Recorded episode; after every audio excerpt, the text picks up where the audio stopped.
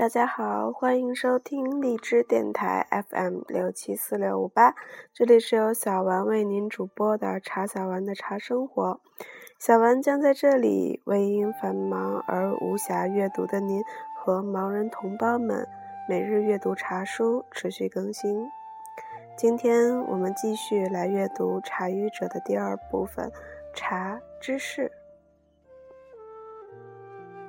《茶语者》作者王旭峰，播者茶早丸。有客开青眼，有多少茶之芳名，在我笔下龙飞凤舞过钱塘啊！虽然从来佳名似佳人，但人生苦短，红颜知己毕竟不可能如韩信点兵，多多益善，终究屈指可数。其中天目清顶，便算得上是无心爱一款了。差不多二十年前了。我在茶博览的前身《茶人之家》杂志中读得一篇关于天目清顶的短文。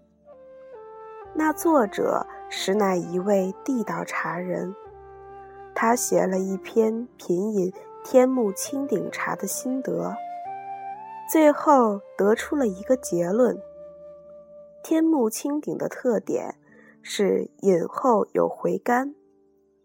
套用现在大热的广告词，“天目青顶，有点甜。”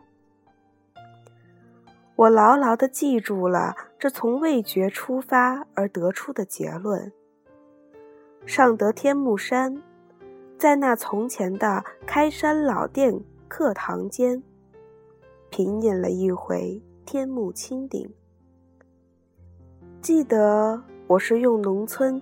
青花粗瓷碗喝的茶，树弯绿叶沉浸在盏底，至今回想，历历在目。饮后，我坐在那长条凳上，迟迟不走，非得等出回甘不可。果然，那丝丝的甘甜从唇齿间渗透出来了。而且，越来越甜，越来越甜。此时天目山风浩荡，气象万千，大树宏伟，延生禅意，舌尖生香，无心足矣。同行人告知我，此开山老店品茶处。实在是来历非常。开山老店乃正宗佛院禅寺，建于元朝十三世纪。此时天目佛事大增，名僧辈出，僧侣迎迁，乃临济一派中兴之地。高丽、蒙古、南诏、暹罗。天竺，有多少高僧大师到此悟禅？晨钟暮鼓间，他们少不了亦手捧天目茶盏，茶禅依偎吧。虽说明清之际，寺院先后两次毁于兵火，清初禅源寺建成后，香火迁于山下，这旧址。从此被称为开山老店，但此间茶味禅意更玄、更深、更浓。故民国十七年，北洋总统徐世昌为此处题“大树堂”。民国二十四年，胡适又为其手书对联。有几分证据说几分话，做一天和尚撞一天钟。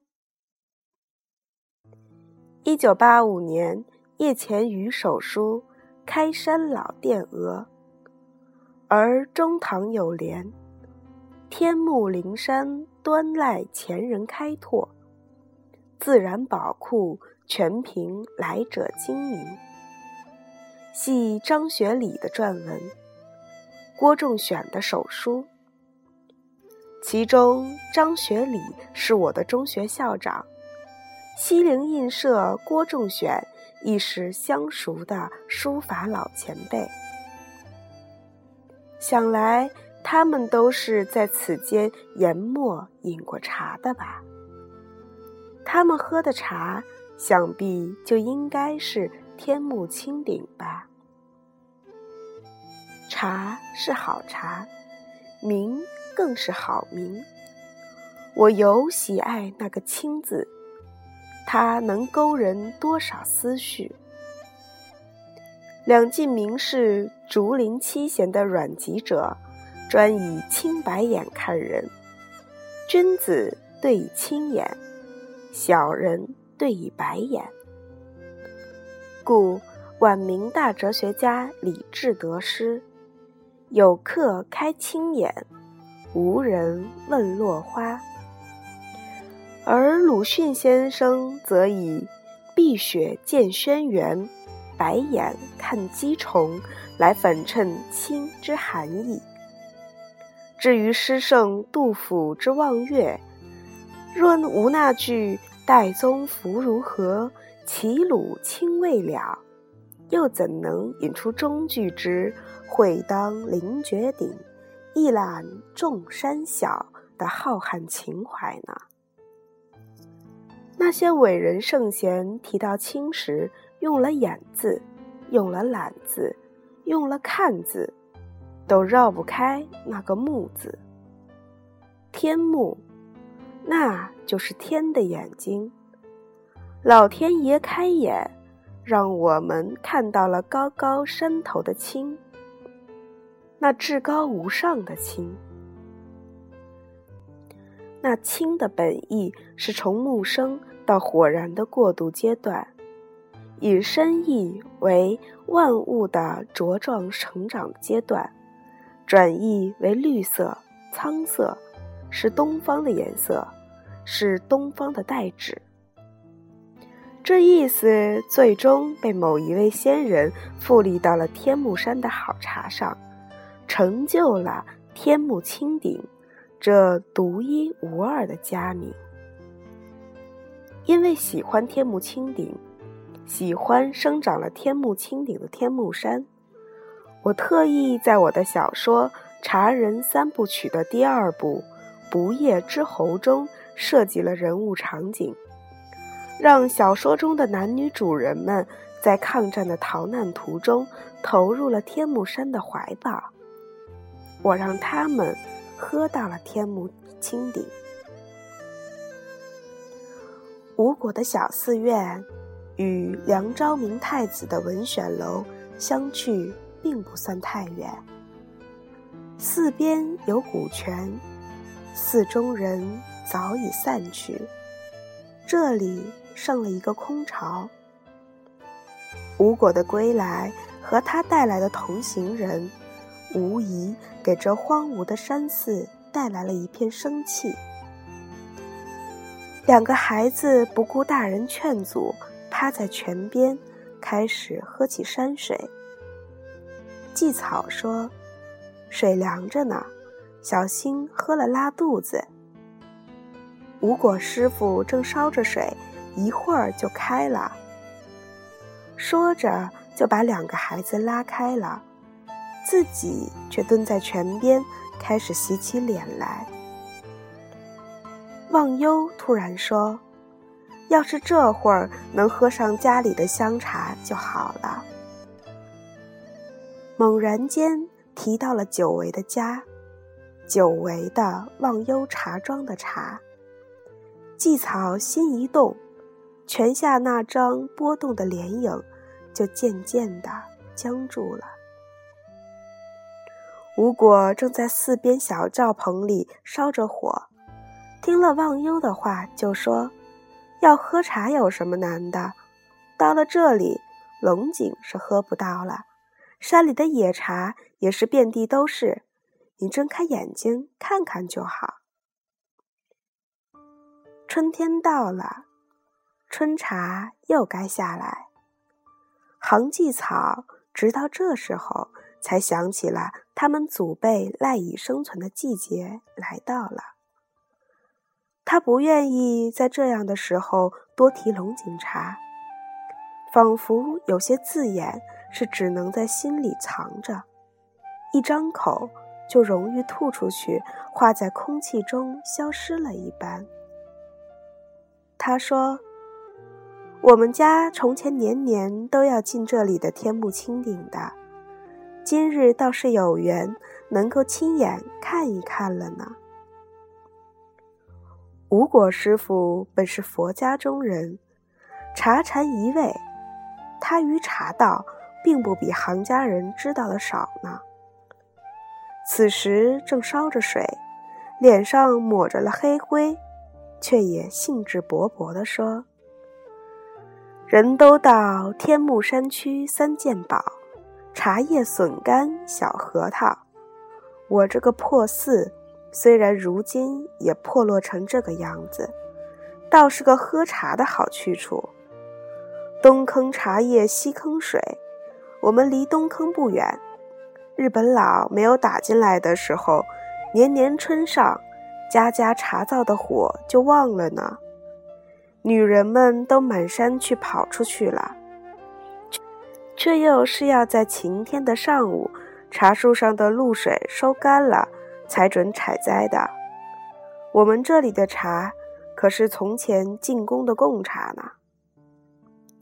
季草就笑着说：“晓得，晓得，我晓得你们这里的茶叶好，价格也公道。”品茶好不好，最要紧的一条，要看有没有后味。天目青顶就是回味特别的甜。将来把日本佬赶出中国，不打仗了，我就专门来收购天目青顶，也不枉这里的山水收留了我们一场。几个月来。他们饱闻从天空突然降临的恐怖的刺耳的袭击声，他们看到的天空翻滚着血浪，天空早已是他们心中的地狱。现在他们再往天空看去，天空在森林的衬托下，只有绿色的曲浪底线，和底线上面的一大块一大块的。半透明的、清纯的蓝色，还有在绿色与蓝色之间偶尔飘过的优美柔软的烟一般的白云。他们听到了两种声音：当鸟儿在天空歌唱的时候，茶树在大地上歌唱。它们一应一和的声音。本来是不会被人类听到的，但是他们此刻慈悲为怀，他们要用自己的声音来告诉孩子们：如果有一天他们什么也没有了，他们还会拥有他们，他们是永生的、忠诚的，尾随着他们的，永远也不会消失的。真正的文艺创作者会有这样一种不可思议的命运轨迹，他们会提前在自己的作品中与命运遭遇。我在我自己的身上印证了这一预兆。十多年前，我写下了茶人子弟进入天目山。十多年后，我自己来到了天目山。西径山成了我相看两不厌的山，天目青顶成了我百喝不倦的茶。我知道天目山的太子庙、龙须庵、西里、小岭坑、朱家村以及森罗坪等地，都是好茶的产地。工艺之细，原料之上层，是有目共睹。而人们亦总是用一些规则语言去评价任何好茶。对天目青顶也如是，比如说它挺直成条，叶质肥厚，芽好显露，色泽深绿，滋味鲜醇爽口，清香持久，汤色清澈明净，芽叶朵朵可辨。而我总永远记住那句话：“天目青顶，有点甜。”常常的与我的学生们讨论，以茶比喻人生，我总有那么一个心得体会：看你经历的一切有没有意义，就看你有没有回味它。这就好比品茶，有回甘的茶一定是好茶，不管它有没有名气。同样的。令人回味的人生，一定是有意义的人生。不管它轰轰烈烈、众所周知，还是埋藏心底、独思独想。而每当我那么说、那么想的时候，我的心中就溢上了天目青顶、开山老店中那一盏天目青顶的。无限回甘。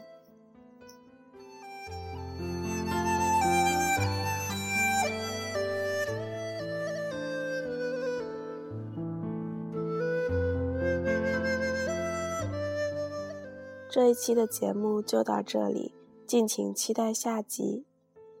也许有一棵树为我们留在山坡。